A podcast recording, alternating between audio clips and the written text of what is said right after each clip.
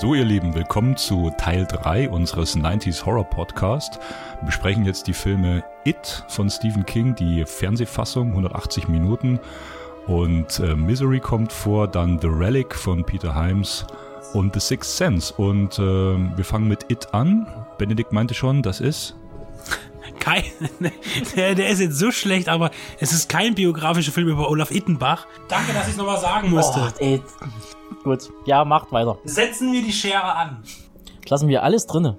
Also It ist natürlich ein Kult-Fernsehfilm. Also jetzt ist natürlich das, ähm, das Kino-Highlight dieses Jahr rausgekommen, It Chapter One, das nur die äh, Story der Jungen erzählt, der jungen Kinder bevor sie erwachsen werden. Die Fernsehfassung umschloss in 180 Minuten, ja kann man sagen, das komplette Buch von 1500 noch was Seiten. Also natürlich eine Herausforderung, da fällt viel weg. Dennoch gilt der Film bis heute als Kultfilm. Wir haben Tim Curry als Clown, der weitaus weniger gruselig meiner Meinung nach rüberkommt als äh, der neue Clown im Kinofilm. Aber es ist natürlich eine gelungene Adaption des Buches und zwar aufgrund äh, dieses städtischen Viertels. Also die Fernsehproduktion nimmt sich sehr viel Zeit, die Neighborhood, die Umgebung, also abzutasten mit der Kamera, die nimmt sich Zeit für die Figuren. Und äh, also ich würde sagen, er kommt schon diesem, diesem Geist, diesem Spirit von diesem King-Buch sehr nahe. Aber natürlich muss man viel weglassen. Ich habe das Buch nie gelesen, muss ich sagen. Ich kenne beide Verfilmungen jetzt. Ich fand It mh, mm, ja, ich finde ihn gut, gar keine Frage. Aber er hat jetzt nie bei mir irgendwie was hinterlassen, muss ich sagen. Mir hat der, der Kinofilm jetzt ganz gut gefallen, auch, auch wenn man mal abgesehen von denen, was alle so viel bemängelt haben. Ich finde die erzählerische Gestaltung hervorragend, die aber auch im, im It von 1990 gut funktioniert hat. Äh, was ich als letztes eigentlich als einziges dazu sagen möchte, was mir aufgefallen ist zwischen den beiden Verfilmungen, man mag mich jetzt schelten, und zwar die junge Dame im, in, in der Gruppe, in der Neuverfilmung, hat mich immer an irgendwas erinnert. Das Gesicht, die Gesichtszüge und dann vor allem, wo sie die kürzeren Haare hat dann im Film. Und dann fiel es mir dann wie Schuppen von den Augen. Und zwar, die sieht genauso aus wie Jonathan Brandis in der Erstverfilmung. Es, schaut mal hin, es ist wirklich äh, merkwürdig. Ich kann mich auch bloß anschließen. Ich habe ähm, den, Was mit Jonathan Brandis? Den, damit kannst du dich anschließen? Ja, ja, ich kann, nicht, ich kann mich mit allen anschließen. Ich habe ähm, den aktuellen It habe ich äh, schon besprochen ähm, im Zuge des Fantasy Filmfests. Es sind halt einzelne Sachen, die mir halt ähm, nicht so gut gefallen haben beim neuen, die halt bei der TV-Verfilmung besser funktioniert, was aber letztendlich daran liegt, dass einfach mehr Zeit da war. Gefühlt der ist sehr entschleunigt und der neue ist halt eher nach neuen Sehmaßstäben, äh, Conjuring, Insidious etc. viel mit Schockeffekten und äh, man merkt halt, die Effektschmiede, die kann auf jeden Fall mehr machen und das tut sie dann auch.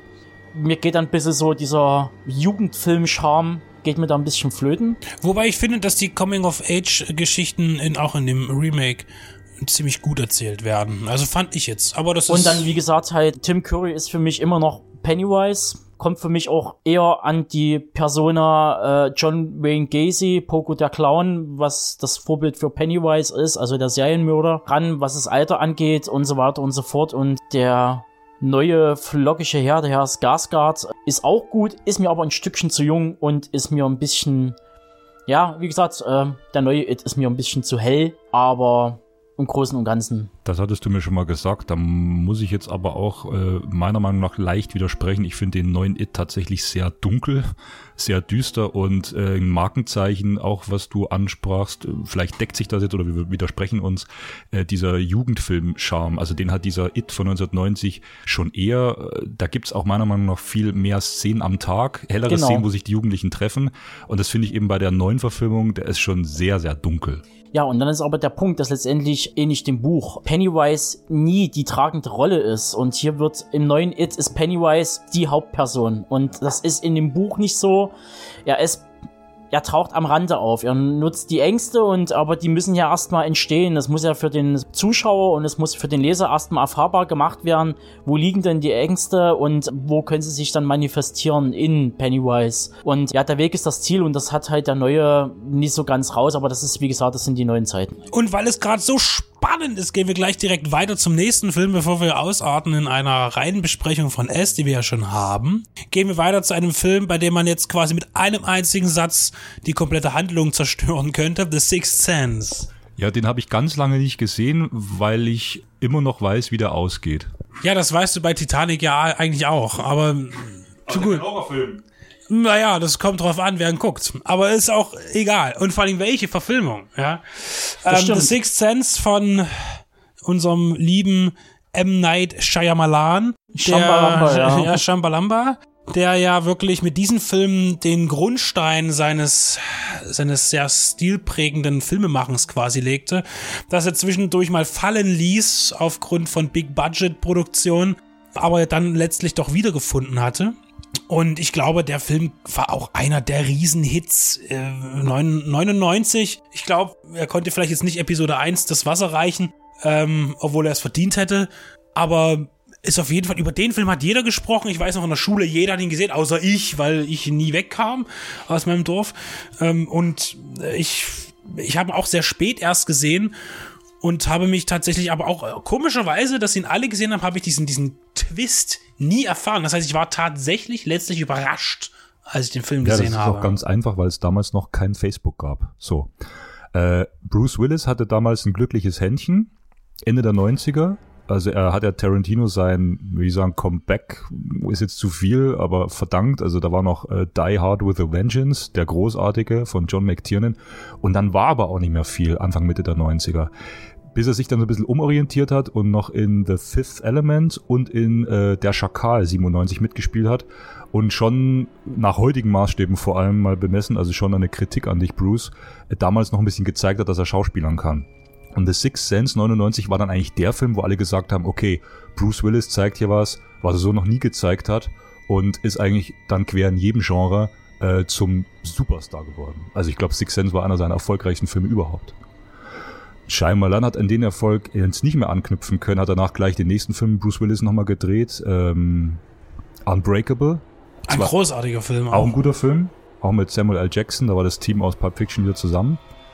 Und dann ging es aber mit seinen Ideen, äh, also Ideen von Shyamalan, nicht großartig bergauf. Er hat sich dann weiter im Mystery-Bereich aufgehalten. Die Filme waren alle durchweg zufriedenstellend bis ausreichend besprochen. Sehr gut waren sie dann nicht mehr. Ich fand Science noch ziemlich gut, muss ich sagen. Vor Dingen wegen Joaquin Phoenix und Mel Ich Gibson. bin auch in ein großer, ein großer Fan von Lady in the Water und da gehöre ich natürlich, zähle ich da zu den wenigen. Kann man jetzt von halten, was man möchte. The Happening, das sind sich ja fast alle einig, der, der hat ein sehr, sehr verschrobenes Frauenbild. Ja, ähm, jetzt Also ich mag ihn, weil Mark Wahlberg mitspielt.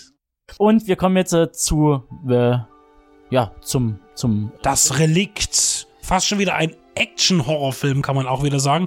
Peter Himes hat Regie geführt, ein Mann, der auch öfter, also sehr gerne, ich weiß nicht, ob es in diesem Film so war, aber oft auch die Kamera selbst mit übernimmt und ähm, dann eben genau auch das, was er im Kopf hat, auch genauso umsetzen kann, ohne eben äh, Zwischenschnittstelle irgendwie.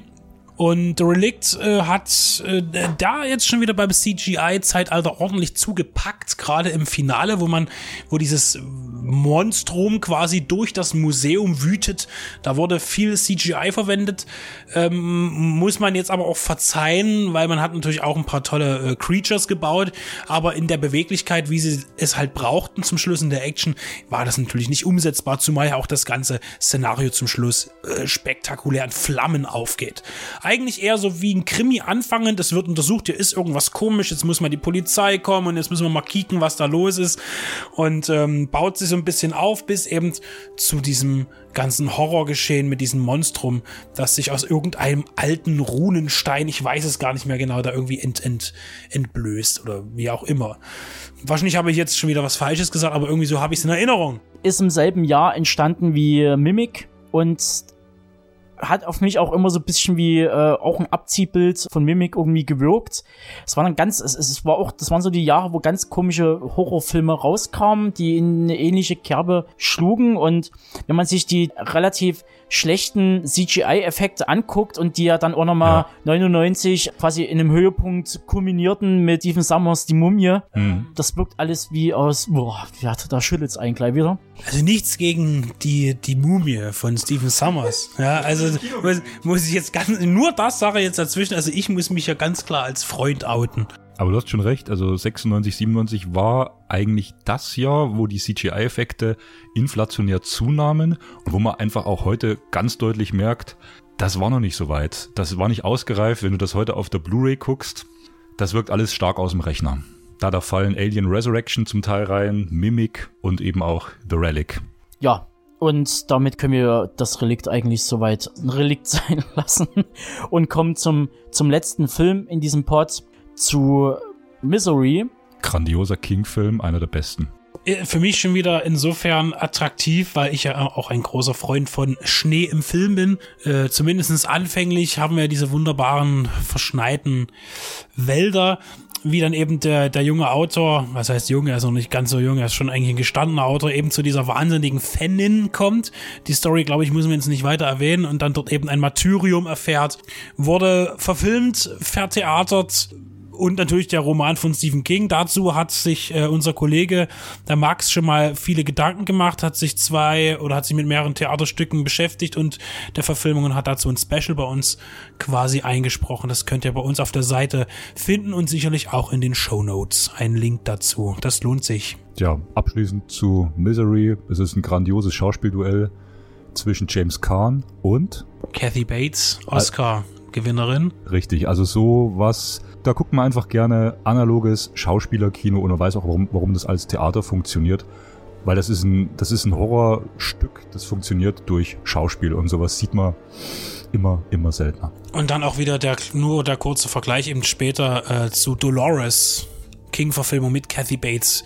Und damit sind wir am Ende dieses King-Podcasts. ja, zwei King-Filme drin. Wer weiß, ob noch einer kommt. Es wäre durchaus möglich. In den 90ern wurde viel gemacht. Aber das werden wir noch sehen. Und jetzt enden wir eben mit Misery und fangen das nächste Mal mit einem ganz anderen Genre, äh, mit einem Genre-Einfluss an. Tschüss.